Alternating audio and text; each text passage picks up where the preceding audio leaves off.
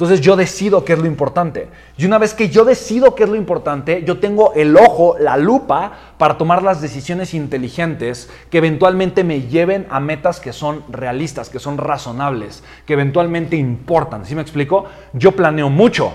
Mucho, planeo mucho tiempo, planeo mucho esfuerzo. En el tema de mi negocio, ¿qué estoy haciendo? Estoy pensando en analizar y en buscar de qué manera puedo yo generar este tipo de, de metas pero, pero, pero, me explico, enfocados en generar flujo efectivo rentable, porque eso es lo importante en la parte empresarial. Entonces yo hago un filtro y elijo de alguna forma cuál es el punto de partida con el que yo voy a construir eso. Espero que esto te quede claro, porque el 98% de las personas simplemente se ponen metas tomando decisiones sin preguntarse, oye, ¿por qué me importa esto?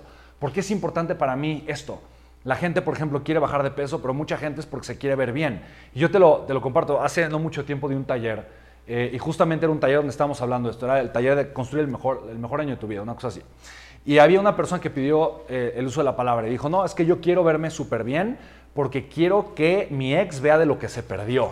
Yo estaba botado de la risa y me di cuenta de algo, muchísimas personas hacen eso. Tienen metas porque quieren sorprender a alguien más, porque quieren de alguna forma, están pensando cómo llenar un hueco, cómo de alguna forma suplir una necesidad emocional, pensando desde la carencia. Eso no te va a llevar a ningún lugar, porque incluso cuando tú cumplas con esa meta no te vas a sentir pleno, no te vas a sentir feliz ni satisfecho, ¿sí me explico? Entonces, para mí también esto es muy importante, ¿vale?